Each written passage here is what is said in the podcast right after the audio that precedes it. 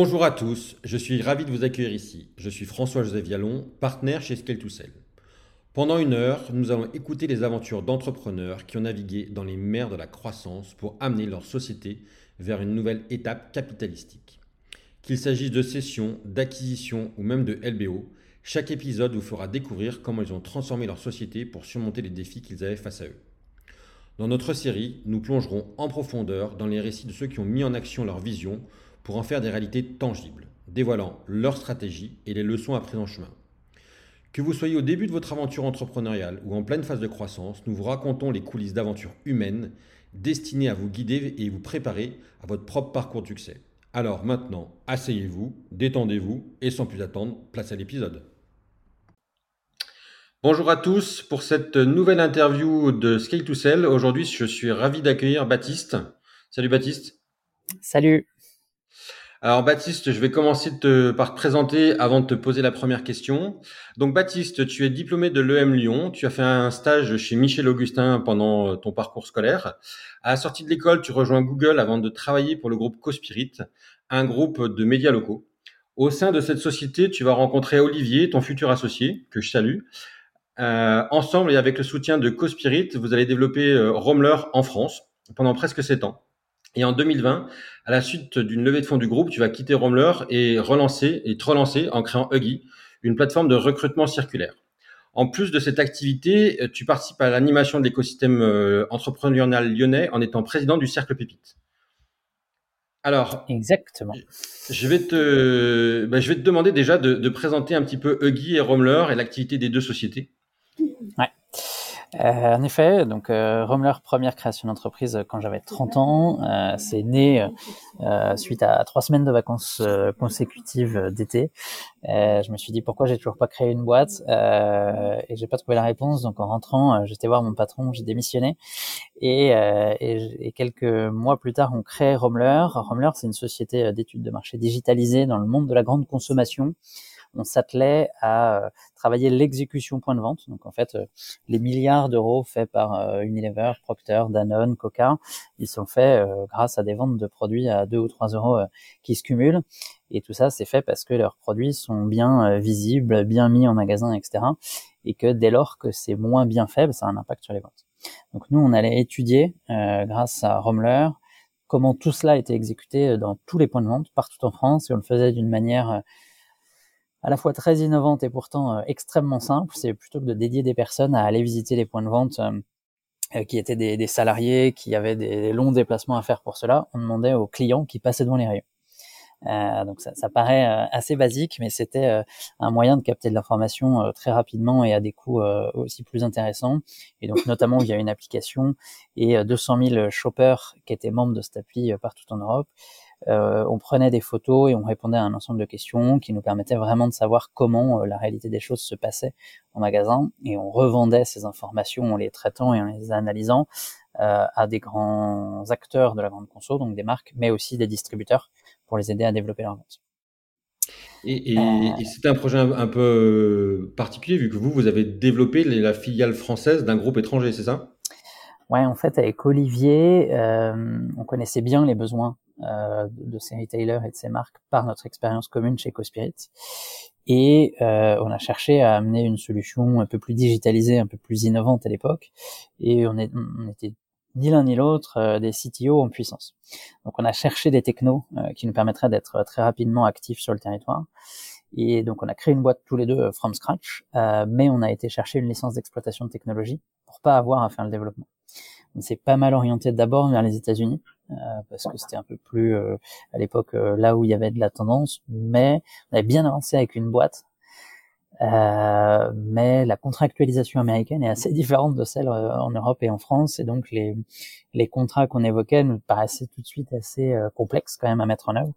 Et donc on a trouvé une boîte néerlandaise à l'époque en Europe qui faisait la même technologie globalement donc on les a contactés et c'est finalement après quelques, mois de discussion euh, simples et faciles euh, qu'on a décidé de, démarrer avec eux. Et donc euh, notre boîte commune avec Olivier, on a décidé de, prendre une licence d'exploitation de technologie qui nous a permis de développer la boîte localement au sens français. Et, du coup, en France, qui étaient vos clients? C'était les divisions françaises de ces grands groupes ou des sociétés françaises? Les deux. Les, deux. Donc, on, a quand on a créé, on s'est dit que ça allait être très utile pour des PME qui avaient peu de capacité sur le terrain. On s'est retrouvé avec un top 10 client comme Unilever, Danone, etc. Donc comme quoi, on, s'est bien trompé euh, dans l'analyse du, départ. Euh, et en effet, on avait euh, deux typologies classiques, deux typologies de clients. les boîtes françaises de filiales internationales, donc Pepsi, Coca, Red Bull, voilà, on les avait tous, et des boîtes françaises pour lesquelles parfois on faisait des études en France et à l'étranger, et que c'est nous qui gérions aussi en travaillant avec toutes les autres euh, filiales euh. Et il y a des clients qui ont été des accélérateurs de business? Ouais, clairement. Euh, comme là aussi souvent le cas. Il y a les clients avec qui on discute, qui trouvent que c'est une bonne idée, qui mettent très longtemps et qui signent petit, mais ça fait avancer la boîte. Et puis il y a des clients qui, qui un jour se disent il faut y aller, ils testent, ils voient, ça marche et ils déploient. Et, euh, et, on a des clients qui ont beaucoup plus rapidement joué le jeu. Euh, D'ailleurs, on parle souvent de clients, mais puisqu'on on parle de business, c'est souvent des personnes chez ces clients qui font la différence. Euh, quand on, voilà, on, on, dit souvent euh, business is personal, c'est euh, clairement ce qu'on a vu euh, au sein d'une boîte. Les, les, premières, les premiers échecs entre guillemets commerciaux qu'on prenait quand on allait voir une boîte, on, on avait l'impression qu'on avait perdu une boîte. Donc si vous perdez euh, Coca, vous vous dites euh, mince, il me reste que Pepsi, en gros, euh, dans, dans le monde des sodas gazéifiés, on va dire. mais en fait, pas du tout, parce qu'il suffit de parler à une autre personne chez Coca qui a un autre périmètre et qui lui va vous dire oui. Donc, donc c'est vraiment grâce à des interlocuteurs clés euh, de, de, certaines, de ces grandes entreprises qu'on a pu passer des caps de, budget, euh, tout simplement, et donc d'évangélisation, de, présentation en interne, qui ont fait des petits, qui nous ont permis d'accélérer. Euh, et, voilà, on a démarré avec des paniers à 500 euros en test et on a fini avec des paniers à 200 ou 300 000 euros chez certains clients. Qu'est-ce qui a fait la différence?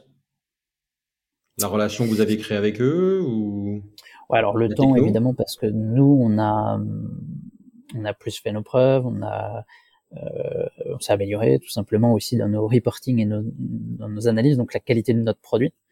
Euh, très clairement, petit à petit. Euh, la qualité de notre produit, elle n'est pas sortie de nulle part, elle est sortie des recrutements qu'on a fait. Euh, donc aujourd'hui, je fais du recrutement, donc je vois bien le lien. Pour moi, il y a deux choses clés pour, pour amener une boîte à son succès, dont évidemment les gens qui, qui constituent cette boîte. Donc c'est du fait qu'on ait recruté des bonnes personnes, ils nous ont amené une bonne vision sur comment traduire notre produit pour nos clients. Euh, du coup, les clients l'ont beaucoup mieux perçu, beaucoup plus utilisé. On crée un usage au-delà de ce qu'on délivrait. Et là, euh, la pratique euh, se met en œuvre et, et au lieu de vendre euh, une étude pour voir ce qui se passe, bah, on en vend 12, une tous les mois. Euh, bah, on fait x12 en chiffre d'affaires. Donc, donc c'est entre guillemets entre de l'intelligence produit et de l'intelligence commerciale qui vient de l'intelligence des gens qu'on a qu'on a recrutés. Et, et, du coup, c'était des recrutements stratégiques. C'était quelles fonctions particulièrement qui vous ont permis de, de passer ce cap? Euh, bah, il y a eu deux aspects, euh, bien sûr sur des fonctions commerciales, parce que des gens qui connaissaient le secteur, qui connaissaient le jargon, qui connaissaient les interlocuteurs. Euh, donc ça, ça ouvre les portes, ça aide et ça aide à comprendre le business. Et puis après, côté opérationnel, des gens qui délivraient euh, ce, dont, ce que les clients avaient envie de recevoir. C'est-à-dire, entre guillemets, parfois, quand on innove ou quand on est jeune, on veut faire un produit à son image euh, qui nous correspond, qui, qui change un peu les codes, mais ça, ça, peut aussi déstabiliser le client, et le client, il a plutôt envie de voir euh, euh le truc qu'il avait l'habitude d'avoir, mais en mieux. Mais ça veut pas dire qu'il faut tout changer, sinon il est déstabilisé, il sait pas comment l'utiliser. Euh, en gros, c'est aussi euh, les gens qui, chez nous, on fait nos rapports. Euh, la livraison, c'était beaucoup d'analyses statistiques qui les ont traduits, euh, non pas en plein de chiffres compliqués, mais en deux ou trois chiffres clés, avec derrière une capacité euh, d'aller découvrir plus en profondeur. Mais voilà, il y avait donc un duo clé qui était l'approche, enfin la personne qui faisait l'approche commerciale et la personne qui livrait les résultats. D'accord. Et, et, du coup, dans ces recrutements-là, aujourd'hui, vous êtes plutôt appuyé sur des personnes qui avaient de l'expérience que des personnes à potentiel? Ou c'était un mix? Un peu des deux, euh, un peu des deux. Je me souviens d'un où euh, c'était clairement un recrutement inversé euh, dans les tout premiers. c'était quelqu'un qui venait de grands groupes, etc. Alors qu'on était nous encore une start-up de, de trois personnes. Donc c'est lui qui nous disait pourquoi je viendrais chez vous et qui nous prouvait qu'il en savait mille fois plus que nous. Donc c'était assez intéressant.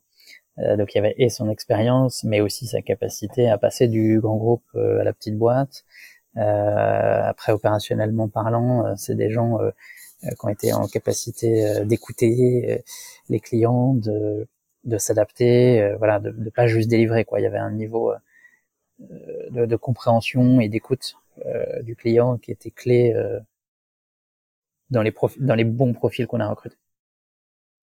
Et vous, vous avez déployé un produit qui existait. Euh, enfin, il y avait, vous avez signé une licence, comme tu l'as expliqué. Du coup, vous avez dû personnaliser un produit qui existait, redévelopper un produit pour le marché français. Ça s'est passé comment? Au fait, on a vraiment acheté euh, une licence d'exploitation de technologie et on en a un peu fait ce qu'on en a voulu au début. Et donc, même parfois, on a conçu des produits que euh, le licenceur n'avait pas forcément imaginé au début. Euh, et du coup, les mêmes des produits qu'on a ensuite déployés à l'étranger. Euh, par exemple, c'était vraiment euh, visite magasin, comme je l'expliquais, mais tout ce qui était parcours consommateur, on a, enfin, presque sur le modèle de, de visite mystère entre guillemets, de manière un peu vulgarisée. Euh, ça, c'était pas forcément un marché qui avait été imaginé, conçu et qu'on a pu créer parce que la techno le permettait. Euh, euh, donc nous, on, a créé des, des, approches, des solutions spécifiques en France là-dessus. Ensuite, quand on se rencontrait avec les autres pays, on, on a montré que ça marchait, qu'il y avait un business potentiel, et eux l'ont déployé ensuite. Et donc on a, quand on a vu, et on a été un des premiers pays à le faire, et donc quand on a vu ça, derrière, euh, on s'est rencontré beaucoup plus souvent avec les différents pays pour se dire qu'est-ce que vous faites qu'on peut faire et les stratégies de duplication. Et derrière, euh, plus poussé par, par l'international pour le coup, une stratégie grand compte, et dire euh, tous les pays bossaient avec euh, Procter Gamble. On s'est dit, mais peut-être que plutôt que de faire 12 fois des petites choses, est-ce qu'il n'y a pas quelque chose de, de beaucoup plus gros à faire dans une vision pan-européenne? Les autres euh, pays étaient dans la même approche que vous ou ils étaient plus intégrés au sein de Romler Il y a eu un peu de tout, mais on a été un peu le, le, fameux Astérix le Gaulois. on nous disait qu'on était toujours, comme, toujours les Français, hein, dans une approche européenne. Euh, on nous disait souvent, euh, les Français, vous nous dites toujours, oui, mais nous, c'est pas pareil. Euh, c'est toujours la première phrase qu'on dit, ce qui les fait autant rire que ça peut les énerver, euh, à juste titre sans doute parfois. Euh, donc euh, il y, a eu un ou deux, un ou deux autres pays où ça s'est fait en test, mais ça n'a pas du tout marché parce que je pense qu'il y avait trop une volonté euh, d'indépendance, je pense parfois de, de, de, la part des autres pays. Et donc ça n'a pas marché. Nous, on était indépendants parce qu'on voulait, mais on collaborait beaucoup et on était dans une approche d'écoute et de partage avec les autres. Comment s'est passée la vie de Romler en France en fait? Euh, Il y a eu des grands caps que vous avez dû traverser, différentes tailles entre le moment où vous avez créé, vous étiez deux, et, la fin. Euh... Ouais, c'était un marché euh, pas hyper simple au début, on va pas se mentir, parce que pour le coup, on s'appuyait sur une techno. Il y, a pas mal de gens, c'était pas une techno non plus mirobolante, hein, c'était une app mobile qui prenait des photos et qui posait des questions, mais c'était pas du tout ça où il y avait de la valeur client il y a plein de gens qui ont lancé des apps au même temps et à un moment, effet startup, on était 10 à faire la même chose. Donc la première année, tous les gens à qui on parlait, ils nous disaient ouais mais j'ai eu cinq appels euh, la même semaine euh, d'un truc qui fait la même chose que vous. Et donc en gros, euh, c'était une bataille commerciale au début assez rude, assez dure. Et en fait, les clients se disaient plutôt que de tester un truc et on sait pas lequel est le bon, on va attendre. On va attendre parce qu'ils savaient tous que ça allait se nettoyer. C'était assez dur. Euh, donc la, la, première année, c'était euh, sortir les rames et, et, ne pas se noyer dans un océan rouge, comme on dit, un océan très concurrentiel. Euh, très vite, on est passé de 5 à 4, euh, de 10, 10 acteurs à 4 en moins d'un an. Euh, donc là, ça a permis de, de, commencer à vivre et à faire des, des différences, ça permet de chacun de se positionner. Euh, donc là, bah voilà, plus de structuration produit, plus de différenciation service, euh, qui a été euh, ce qui a été assez intéressant à, à mettre en œuvre. Donc ça c'était un premier cap, mais assez rapide. Hein. Ça a mis un an, un an et demi. Pour, pour toi, qu'est-ce qui a fait que vous avez fait, été parmi les quatre? Euh, là, évidemment, un peu de résilience. Je pense que nous, notre force, c'était de pas être des technos, et donc on cherchait pas à vendre la technologie, de dire on peut vous prendre 10 000 photos en une journée, mais de dire euh, comment améliorer la présence de vos produits en magasin. On était sur l'usage client. Et je pense qu'il y a plein d'autres boîtes qui disaient, enfin voilà, un client pouvait nous dire, est-ce que vous avez une idée de combien de SKU par mètre linéaire je vais pouvoir augmenter? Et des gens leur disaient, c'est quoi un SKU Ce qui est la base, donc une référence ce qui était la base euh, dans leur jargon, et donc ça montrait entre guillemets qu'il y a des gens qui créaient des boîtes dans un marché sans savoir ce qu'était ce marché. Euh, ça, ça a éliminé quand même les bons acteurs. Nous, je pense qu'on avait la connaissance du secteur et du marché avec Olivier, ce qui nous a permis déjà d'être audible et de, de, rester entre guillemets en vie dans cette phase-là. Mmh. Le, le, fait d'être euh, directement européen, c'est un, j'imagine, un, un facteur aussi. Tu sais aussi. Aussi, même si dans un, une naissance de marché, les gens se disaient pas, enfin, on, on, allait souvent vendre des prestats locales, etc. Donc euh, ça montrait une sorte de solidité, mais ça faisait pas une différence très forte au début. Ça l'a beaucoup plus fait après. Euh, et dans les stades, enfin, on est passé de 10 à 4, euh, puis euh, en France, voilà, il reste deux acteurs à peu près aujourd'hui. Il y a eu un peu de consolidation. donc voilà, ça, ça s'est bien consolidé. On a parlé des recrutements stratégiques et du recrutement aujourd'hui par rapport à Huggy. Euh, les ventes, comment vous les aviez structurées? C'était toi, Olivier, qui les portait Vous avez fait appel à un directeur commercial? Vous étiez dans des ventes directes, indirectes? Ouais, alors c'était plus moi, et puis assez vite on a recruté euh, sur ces aspects-là. Euh, on était sur de la vente directe, très clairement c'est assez dur, je trouve. Euh, et aujourd'hui, je fais de l'innovation dans le recrutement. Euh, je trouve que quand on innove, c'est assez dur de faire de la vente indirecte. Au début, oui. Pour grossir, c'est souvent une façon. Mais, euh, mais c'est toujours assez dur d'expliquer une innovation, déjà soi-même. Donc par un tiers, ça peut être parfois encore plus dur. Et puis, euh, quand on a une innovation qui est vraiment innovante, moi j'ai parfois eu le sentiment de, d'avoir des partenaires qui euh, qui voulaient nouer des partenariats avec nous à la fois pour dire qu'ils étaient innovants et à la fois pour maîtriser notre vitesse de déploiement. C'est-à-dire que vu qu'ils avaient le contact client, euh, si ça innovait trop, ils pouvaient aussi dire euh, sur ces sujets, il faut pas y aller avec eux, il faut garder notre expertise. Et, j'étais toujours parfois surpris de me dire est-ce que c'est totalement à notre avantage Pas? Notamment, en fait, ça, ça, semblait un avantage évitant à court terme, et j'en doutais plus à long terme. Euh, du coup, on n'est pas trop allé sur de la vente indirecte, euh, quasi jamais. Et les quelques cas où on l'a fait, ça a été assez dur opérationnellement parlant parce que on était le dernier maillon de la chaîne euh, euh qui accumulait entre guillemets des chaînes de pression et c'était souvent un peu de notre faute si ça marchait pas du coup euh, ce n'était pas une position très confortable, d'autant qu'on savait pas, enfin, par l'effet de, de, bouche à oreille, on savait pas toujours exactement l'attendu final final. Euh, donc ça nous mettait dans des positions inconfortables pour produire de la qualité. Et, et du coup, l'organisation des ventes, elle est passée, ça a été quoi? Euh, du coup, on s'est structuré avec une équipe euh, commerciale qui a géré des, euh, euh des comptes clients directs, un peu séparés avec une vision marque d'un côté et distributeur de l'autre. Donc en gros, euh, Danone d'un côté et Carrefour de l'autre, si je simplifie. Euh, parce qu'ils n'ont pas tout à fait les mêmes enjeux, pas tout à fait les mêmes codes, ni les mêmes organisations. Et donc, voilà, on avait des interlocuteurs dédiés qui, qui maîtrisaient un petit peu ces enjeux-là et qui avait une approche euh, dans le dur, comme on dit. la réalité, euh, la réalité du commerce, beaucoup de beaucoup de prospection, de, de participation à des événements euh, sur lesquels il y avait un peu de, de savoir entre guillemets pour qu'on fasse ressortir de l'expertise et que les gens viennent à nous. C'était quoi les grands événements justement euh, salons qui pouvaient vous attirer du lead? Alors on était plus sur bah, typiquement les événements de l'Institut du commerce. Moi j'ai adoré, c'est une association qui fédère des acteurs euh, et qui l'encadre dans un, une charte éthique de comportement, de respect de la concurrence, etc. Donc un acteur tiers euh, qui est très pertinent et qui nous permettait de comprendre des besoins euh, euh simultanément de plusieurs acteurs. Euh, je, me rappelle, voilà, 12 marques de boissons réunies qui nous expliquent qu'elles ont du mal à avoir accès à des données fiables sur ce qu'on appelle le hors domicile, donc tout ce que vous allez acheter dans des bars, restaurants, buvettes, etc euh, qui a un énorme marché pour les, les boissons, mais qui, vu qu'il est extrêmement atomisé, c'est beaucoup plus dur euh, de savoir comment ça fonctionne. donc si vous faites passer des clients, nous on arrive dans les différents points de vente, nous on arrivait à savoir et donc on a co-construit entre guillemets des choses avec eux. Donc voilà, cette logique de tiers, de fédérateur était hyper importante.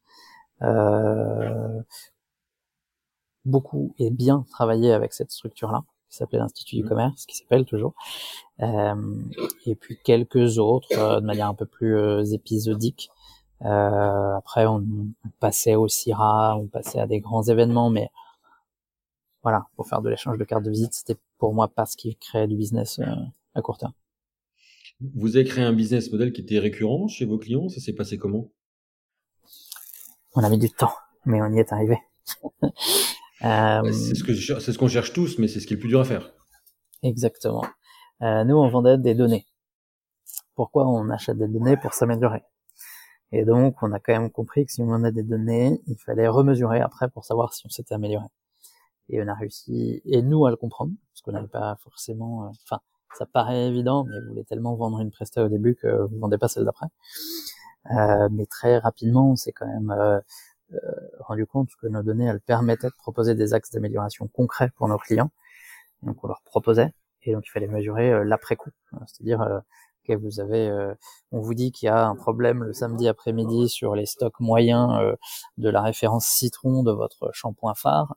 maintenant que vous savez ce qu'il faut faire, on vous laisse le temps de mettre en place un plan opérationnel et donc on va remesurer avec la même méthode sinon les comparaisons sont plus compliquées. Et donc ça nous permettait de créer des notions de récurrence. Mais euh, cette récurrence, c'était vous qui l'avez poussé, les clients la demandaient, il y a eu un, justement un, phénomène de marché qui a fait que tout le monde en a voulu en même temps? Euh, on l'a poussé, on a compris qu'il fallait la pousser euh, économiquement et en termes de qualité produit. Euh, les quelques clients qui ont démarré ont dit que c'était beaucoup plus pertinent pour eux, aussi dans une logique de reporting interne, de, de conclusion, de calcul de ROI. Euh, et quand on a compris à travers un cas client que c'était fabuleux de le faire comme ça, là on a poussé ça de manière beaucoup plus massive. Euh, et ça a bien pris parce que en fait c'était une évidence. Mais euh, les évidences ne sont évidentes que quand ça devient évident, et pas avant. Ouais. Euh, mais du coup, quand on a quand on a compris ça, on l'a vraiment intégré dans notre modèle, euh, ce qui a quasiment euh, presque doublé notre chiffre d'affaires. Hein. On vendait deux fois au lieu d'une, tout simplement.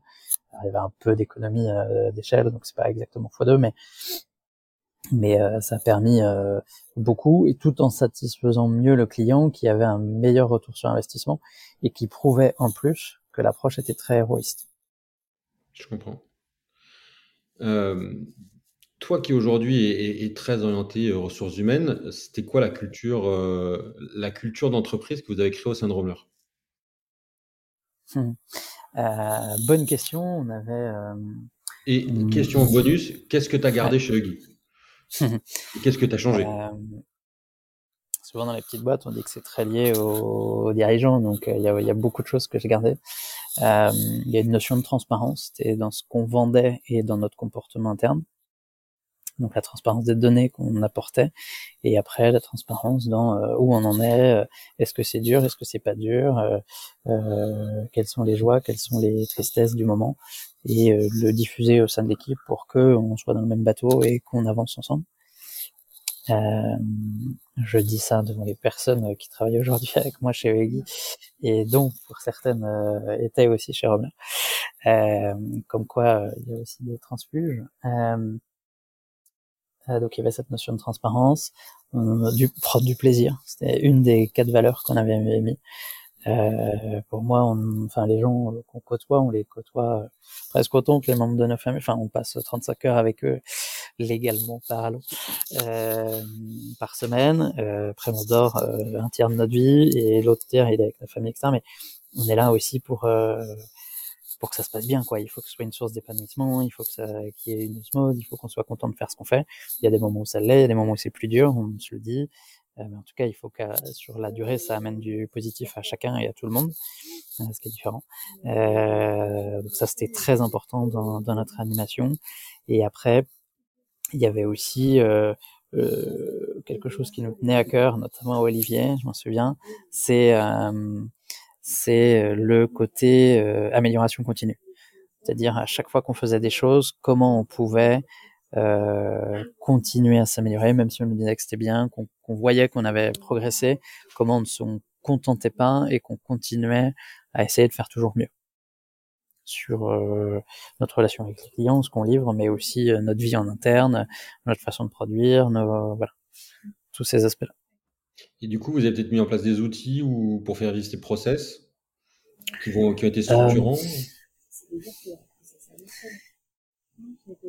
oui, sans doute. Alors, c'est des outils un peu informels, c'est-à-dire au sens où c'est pas des outils outillés, mais euh, typiquement, euh, euh, dans nos réunions d'équipe qu'on animait de manière hebdomadaire, il y avait cet enjeu de transparence absolue, de dire où on en est en termes de trésorerie, de d'avancée client, de gestion des opérations, de charges. Enfin, et en fait, ça, ça permettait de créer une entraide assez forte le fait que tout le monde exprime, enfin, le fait de savoir que euh, si vous n'êtes pas commercial, euh, euh, c'est dur pour les commerciaux, ou l'inverse pour des opérationnels, etc. Ça crée aussi une notion de solidarité, d'avancer ensemble et de pouvoir soutenir et de, de, donner un coup de main quand c'est possible. Cette approche de, de, bienveillance, qui est un mot un peu utilisé à toutes les sauces aujourd'hui, comment on la mettait en comportement au sein de l'entreprise pour que ce soit au bénéfice et de chacun et de l'entreprise. Euh, donc ça, c'était un outil, euh, enfin, c'était une façon d'animer en fait euh, la relation et les équipes qui nous permettaient en fait d'être un outil au service de, de la boîte. Voilà, il y avait nos fameux, enfin l'importance aussi des, des kick-off quand on vend de la prestation, c'est des réunions où il y a une transition entre le commerce et la suite parce que c'est des produits qui demandent toujours un peu d'ajustement. Et euh, des choses qu'on a mis du temps à faire et qu'on n'a pas toujours bien fait, mais le day kick-off, c'est-à-dire euh, euh, que le commercial brief souvent les opérationnels au début et à la fin c'est important que les opérationnels puissent faire un, point en disant euh, on a vendu un truc euh, hyper compliqué par rapport à ce qu'on savait faire, on a galéré comme c'est pas permis, ou alors c'était hyper simple, enfin voilà, mais que ça aille dans les deux sens. Tu avais une méthode pour vraiment aligner les commerciaux avec les opérationnels? Parce que c'est souvent un challenge que beaucoup rencontrent où on dit que le commercial euh, vend quelque chose qui n'est pas produisible, et, ce qui est souvent vrai d'ailleurs, au départ, euh, on ne sait pas forcément comment on va le vendre. Non, j'ai pas fait de miracle euh, là-dessus. non, non, bah, y enfin, il fallait vendre. Il y a des périodes où il fallait vendre entre guillemets, voilà, quand c'est un peu plus dur, on se dit on vend et puis on verra bien. Euh, après, on arrive toujours à apporter une satisfaction client, parfois euh, beaucoup plus dans la difficulté, euh, donc ce qui est pas bon à terme, mais on, mais il y avait ces enjeux-là. Donc l'important, ben, pour le coup, c'est la transparence, c'est d'aller récolter les infos, d'aller faire les points, de voir pourquoi c'est difficile, qu'est-ce qui est difficile, comment on peut aider, comment on peut œuvrer, et comment on n'isole pas euh, les cas clients. Euh, euh, voilà, si quelqu'un d'autre l'a déjà fait ou a fait quelque chose de ressemblant, comment l'info circule plus vite, des choses comme ça, c'est c'est aussi simple que basique, mais finalement c'est rarement fait. Euh, je peux, enfin, c'est aussi pour ça que j'ai créé Huggy et le recrutement circulaire. Euh, deux personnes qui travaillent l'une en face de l'autre, elles ne savent pas forcément exactement sur quoi l'autre est en train de perdre une heure, alors que cette personne l'a peut-être fait il y a la semaine dernière, quoi, en deux minutes. Donc c'est vraiment comment, comment euh, essayer de tout le temps aligner, de montrer, euh, de, de, de, cumuler la connaissance pour pour faire en sorte qu'il n'y ait pas de de galère, quoi. Il y a certains qui ont partagé comme astuce le fait d'avoir euh, mis zéro commission aux commerciaux et en fait d'avoir euh, une, prime qui soit une prime globale d'entreprise de façon à ce que tout le monde travaille dans l'intérêt commun. Est-ce que c'est quelque chose que, auquel tu avais réfléchi un moment ou un autre? Est-ce que c'est une idée qui te fait sourire aujourd'hui quand on t'en parle euh, Comment tu vois justement la rémunération variable des commerciaux et des autres dans l'entreprise? Ouais, ça me fait sourire parce que ça me plaît. Euh, j'ai lu euh, le bouquin euh, La règle, pas de règle du, du créateur de Netflix qui en parle beaucoup. je l'ai lu entre, euh, ouais, entre mes deux boîtes. Donc je l'ai pas fait euh, chez Romler. et là, on essaie de le faire chez Ogi parce qu'on est tous dans le même bateau. et c'est hyper important pour moi de d'avoir un cap commun. C'est pas une question facile parce qu'elle y est euh, non seulement une culture euh, professionnel au niveau du pays entre guillemets et, et bien sûr à la comparaison quand on recrute c'est-à-dire qu'il y a une offre qui paraît différente de l'autre euh, et donc, si vous vendez beaucoup, vous vous dites que vous pouvez faire des bonus euh, potentiellement beaucoup plus mirobolants dans une autre boîte, donc vous pouvez euh, privilégier cette boîte potentiellement. Mais moi, j'aime beaucoup l'idée. Enfin, le, le, le, bouquin de Netflix en parle hyper bien. Euh, il explique assez bien. donc, je le conseille à tout le monde. c'est très, très, très intéressant de se dire, je trouve, il faut vendre, sinon une boîte n'est pas une boîte. Donc euh, c'est il faut faire comprendre que le rôle du, du, sales, du commercial est essentiel dans une boîte.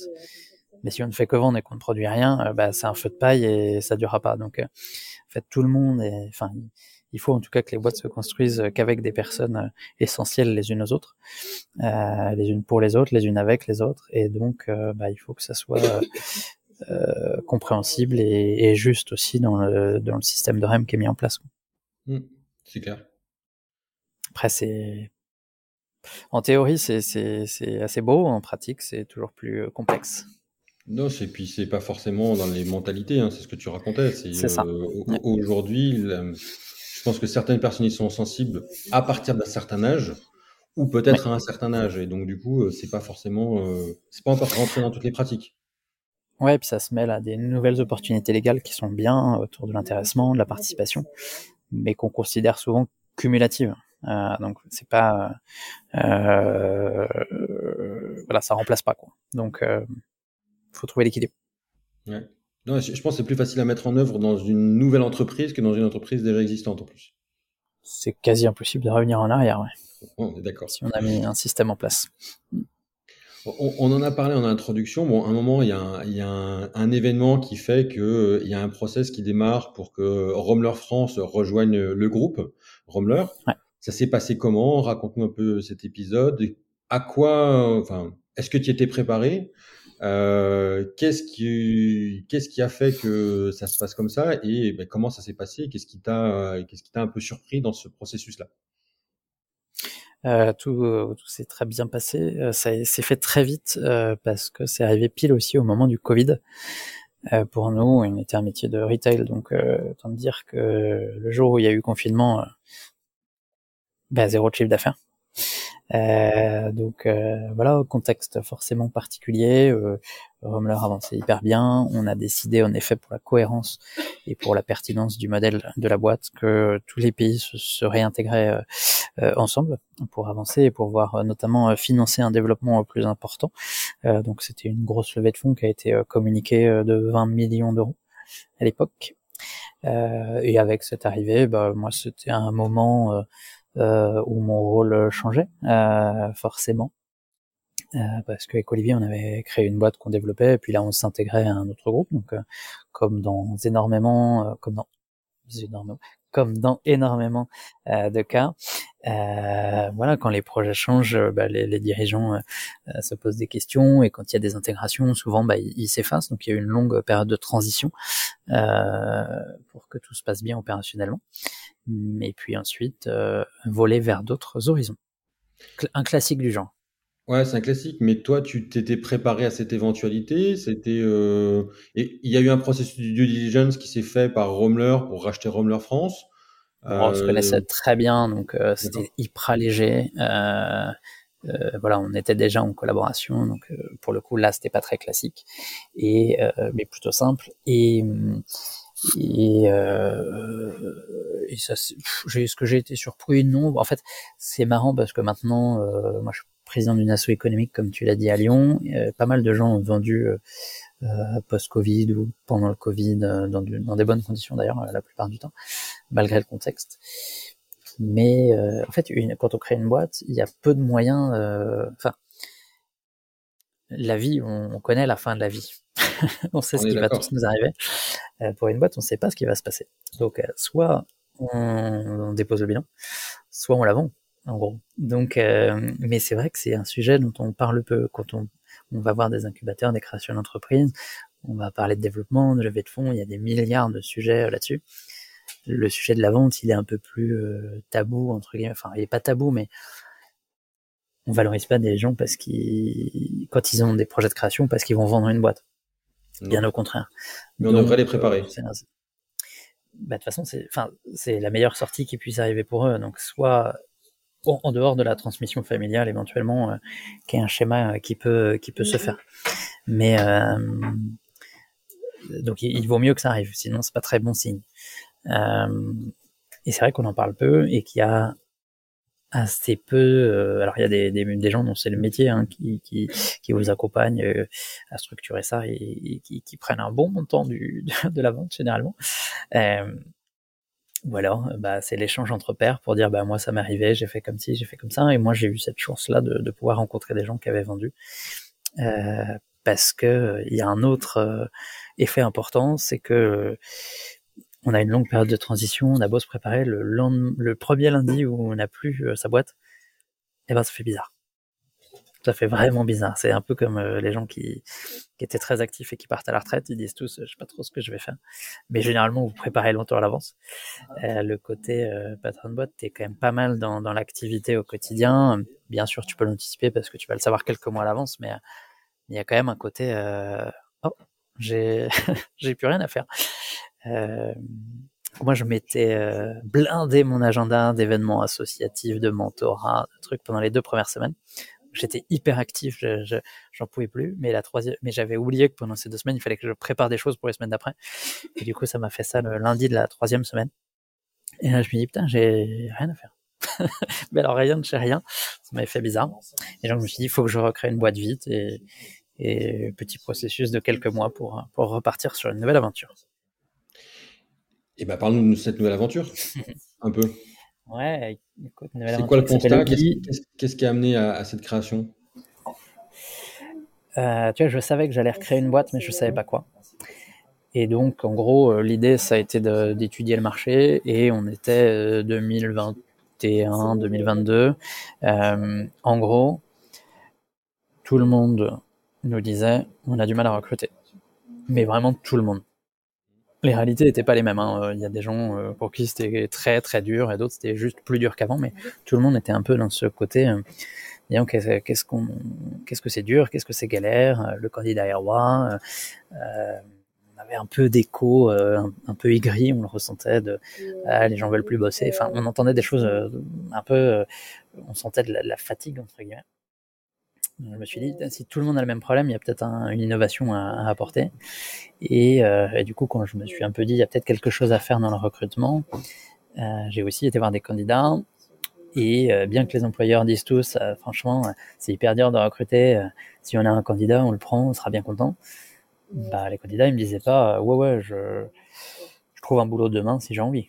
Loin de là, puisque juste besoin de non. Euh, ça dépend des métiers, etc. C'est plus facile qu'à d'autres moments. Mais euh, on va aussi se dire que 71% hum, des candidats qui postulent en ligne n'ont pas de réponse. Aucune réponse. Donc, euh, y a la première réalité, c'est que quand on cherche un boulot et qu'on postule à une offre, on ne répond pas. Ça, c'est la majorité des cas. malgré le fait que les recruteurs disent il n'y a, pas de candidats. Euh, et donc, 71%, c'est sorti d'un testing euh, qui a été fait il y a pas longtemps et, euh, et Indeed lui-même annonce en conférence qu'il y a 91% de non-réponse humaine aux candidatures sur sa plateforme. D'accord. Donc c'est des chiffres assez, assez affolants. Et, et, donc on s'est dit qu'il y avait, il y avait une opportunité et la moyenne, il y a une stat qui, enfin, il y a une petite phrase de Marie qui est en face de moi, qui, qui m'a fait un peu euh, bifurquer sur ce modèle. C'est, en gros, quand on postule, on, est candidat, et puis euh, souvent on nous dit non euh, au bout d'un moment. Enfin, en fait, s'il y a une offre, il y a un emploi. Donc il y en a un à qui on dit oui, et tous les autres, on leur dit non. Et tous les autres, c'est la majorité. Mais le principe du recrutement, c'est quand on est candidat à un moment, on devient recrue d'un autre. Donc les candidats des uns deviennent les recrues des autres. Et pourtant, tout le monde fait ça en parallèle. C'est-à-dire que Aujourd'hui, tu cherches un commercial euh, à Lyon, pour prendre cet exemple, euh, parce que j'y suis. En fait, on fait l'étude là avec Adrien euh, régulièrement. Il y a 311 boîtes qui cherchent la même chose sur Lyon. Bon, commercial, il y a plein de dissociations, mais imaginons comptable. encore plus simple. Il y a 311 boîtes qui font la même chose sur Lyon. 311 boîtes, elles cherchent globalement les mêmes compétences au même endroit, au même moment, dans des conditions qui vont varier un peu, avec des niveaux d'expertise qui vont varier un peu. Mais il est évident qu'il y en a plein qui ont envie de rencontrer les mêmes personnes. Pourtant, elles font tout ça, toutes dans leur coin, en parallèle, en nous disant que c'est long, que c'est dur, que ça coûte cher, et que euh, c'est un process euh, qui est agréable pour personne. Et les candidats nous disent, je me suis impliqué, j'ai passé pas mal d'entretiens, j'ai presque été au bout, mais en gros, on m'a dit que j'étais deuxième, donc je recommence à zéro à chaque fois. Euh, notre constat, c'est de se dire, si on fédérait les employeurs pour qu'ils nous disent, ce qui sera aussi valorisable dans, dans l'expérience candidat et dans la marque employeur, en fait, si vous allez en finale dans une boîte, on va vous dire pourquoi on vous prend pas, mais on va vous aider à rentrer en contact avec d'autres employeurs. Euh, donc on pose des questions aux employeurs en disant qui sont vos finalistes euh, que vous avez trouvé bien mais que vous n'avez pas pris.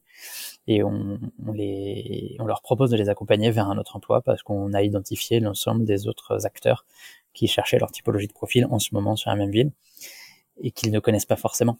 Euh, typiquement, un comptable à Lyon, je, je, je mets ma main à couper qu'il y en ait peu qui ont postulé aux 311 offres de comptable à Lyon et parce qu'elles elles sont aussi noyées parmi 8500 euh, annonces par semaine à Lyon sur LinkedIn, euh, que c'est long de répondre à tout, ou alors que c'est pas assez impliquant à travers une candidature simplifiée. Euh, donc voilà, l'idée c'est vraiment de recréer des, liens en se disant comment on peut faire une approche plus commune sur un sujet qui est qui est pas purement concurrentiel.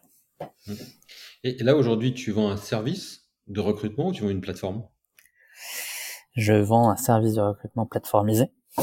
Euh, donc c'est comment on met euh, le service, enfin comment on met le digital et l'outil au service d'un gain de temps, euh, etc. Donc j'ai notamment une plateforme qui permet de d'inciter les employeurs à me partager leurs profils très rapidement, très simplement, tout en valorisant euh, leur expérience, en leur donnant des nouvelles des candidats qu'ils ont recommandés, en sachant ce qu'ils deviennent, combien d'entretiens ils ont, avec l'accord de chacun évidemment. Euh, et puis on incite euh, les candidats à dire merci, à personnaliser le mot. Enfin, on crée une relation entre guillemets qui se prolonge après un nom.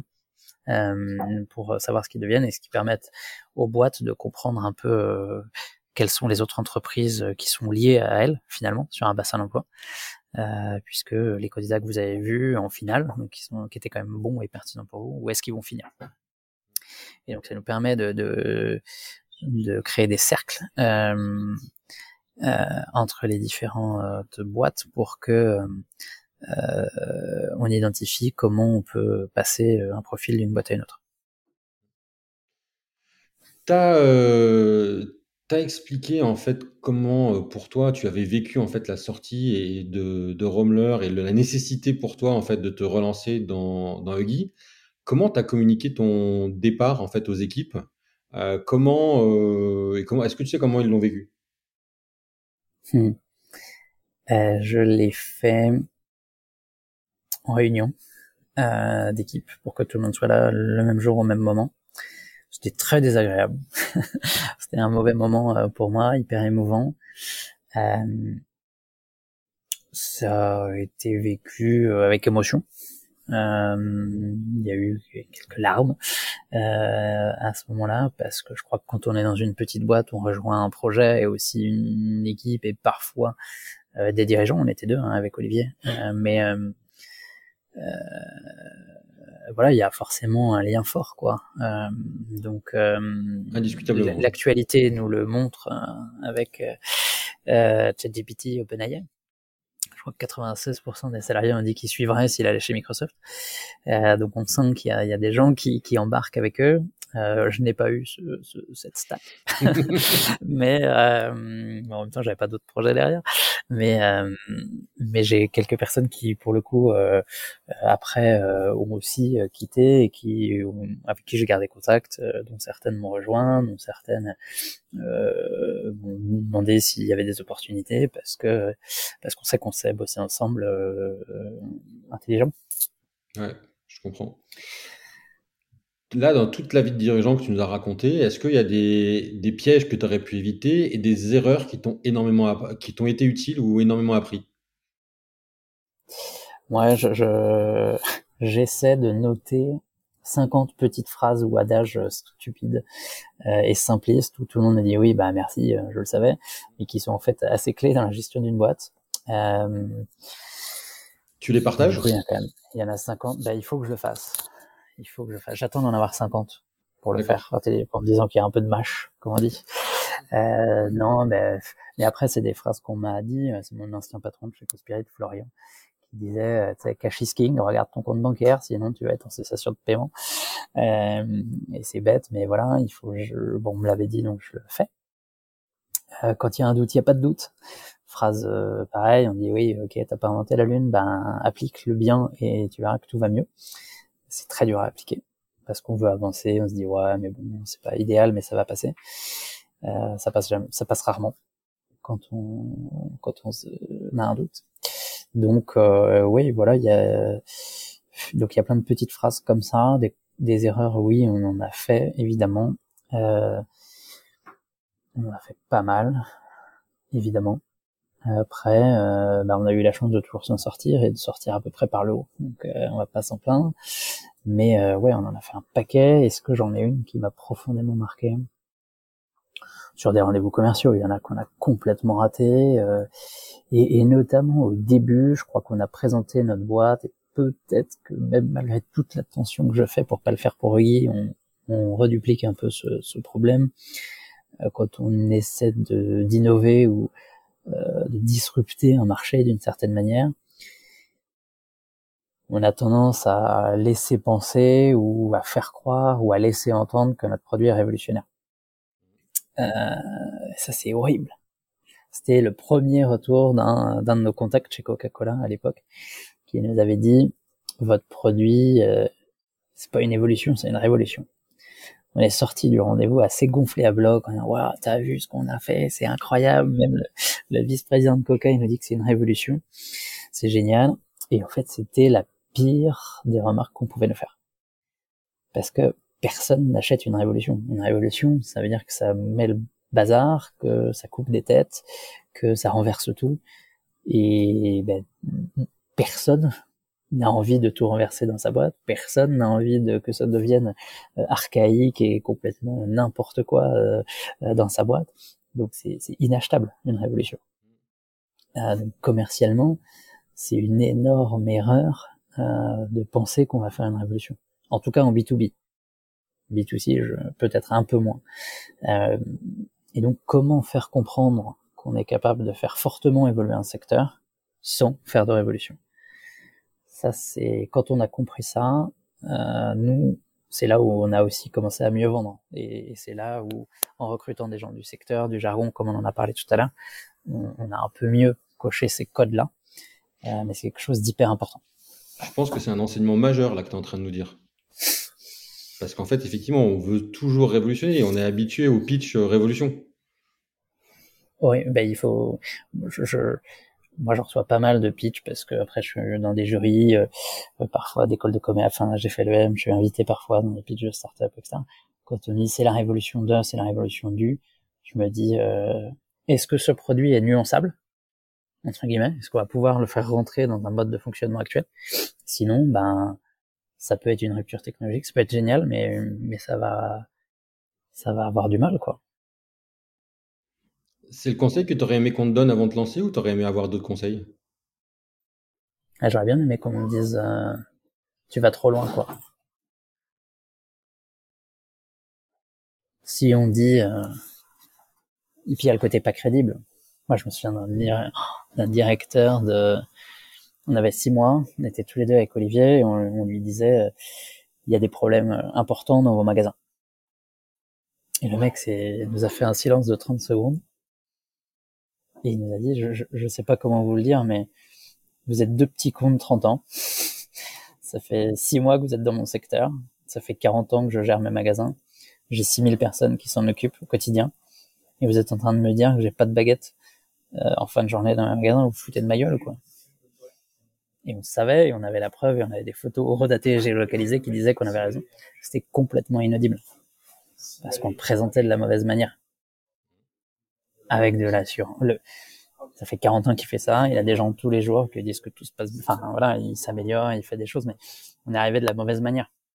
on avait la bonne info, on avait quelque chose d'important pour lui, mais on l'a, présenté d'une mauvaise manière en étant trop euh, puriste, trop jusqu'au boutiste.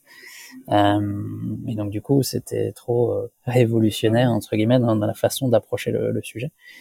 On parle de baguette de pain, hein, mais mais euh, on n'est pas en train de, de faire du des fusées. Mais et tu aurais une bonne façon de le présenter aujourd'hui? Ou ça te paraît toujours tant que t'as pas la crédibilité difficile de présenter à présenter? La notoriété et la crédibilité, il faut l'établir. Ça, ça aide quand même. Euh, D'ailleurs, cette personne nous avait dit, il y aurait écrit le nom d'un énorme cabinet connu de tous sur euh, votre étude. Potentiellement, j'aurais pu regarder et y croire. Donc la, crédibilité et l'étiquette étaient hyper importantes. Après, c'est aussi, enfin, on aurait pu l'amener beaucoup plus intelligemment.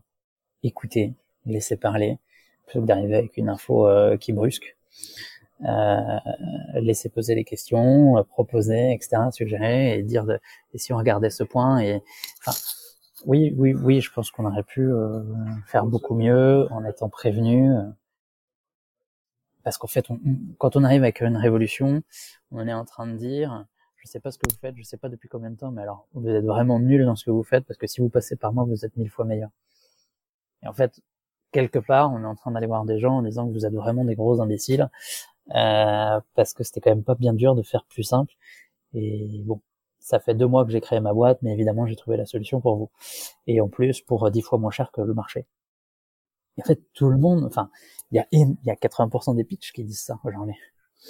Bonjour, euh, ça fait dix ans que vous bossez n'importe comment en payant dix fois le prix du marché. Mais moi j'ai la solution et ça fait deux mois que je les traîne et je peux vous dire, ça a marché.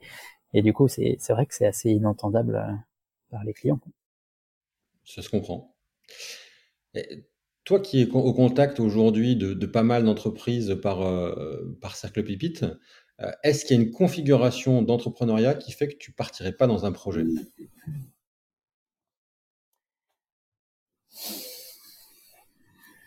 Non. Ce qui va compter, c'est l'humain, en fait. Euh, c'est qui nous entoure. Enfin, je ne sais pas trop ce que tu entends par configuration, mais du moment qu'on sait qu'il y a un marché, enfin après on va étudier, on va étudier un marché, on dit tiens il y a un marché, il y a de l'importance. Après c'est euh, est-ce qu'il y a de l'humain, enfin comment moi je perçois euh, l'humain dans ce secteur-là, euh, pour me dire on va pouvoir parler, faire passer des messages, ils vont être audibles.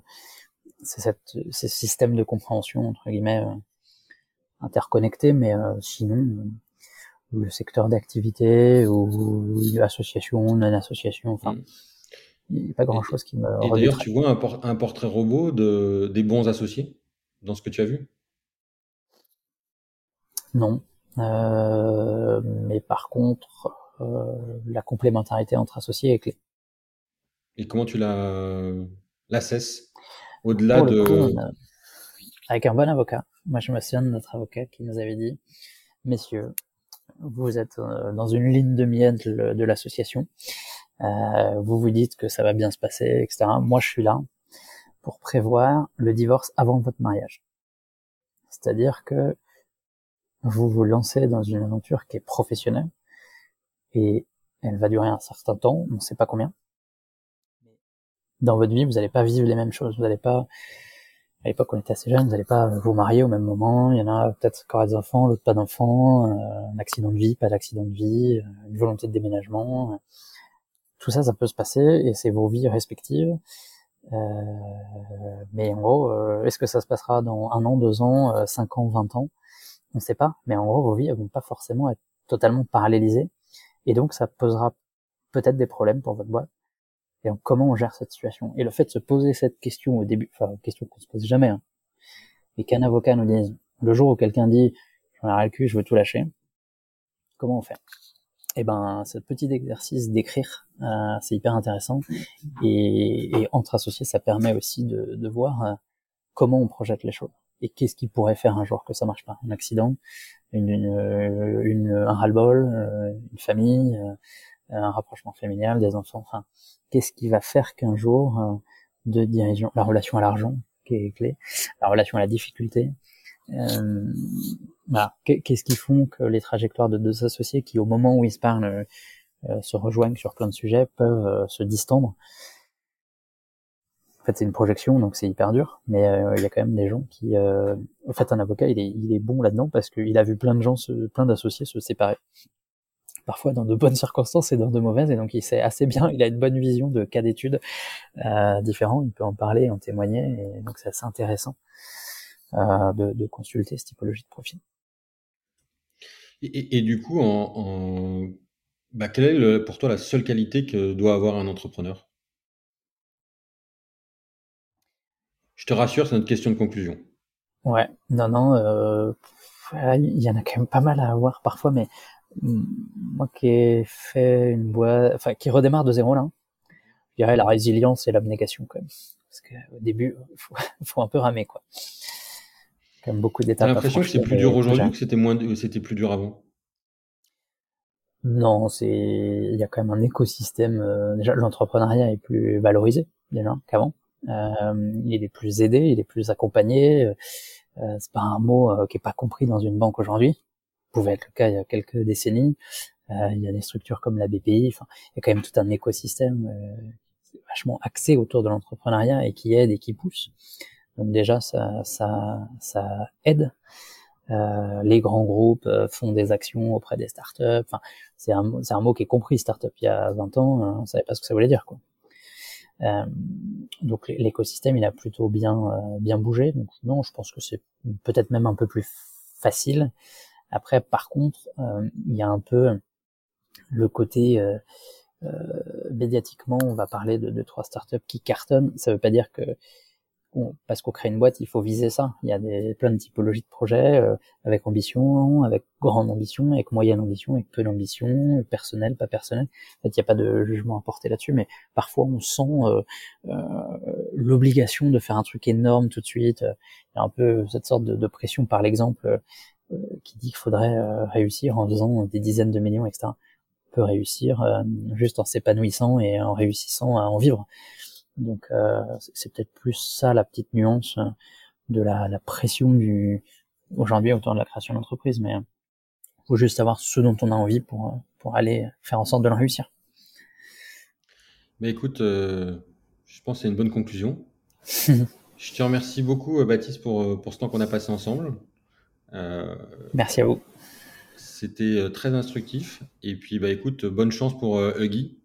Et puis, à très bientôt sur Lyon. À bientôt. À bientôt. Ciao. Et merci encore.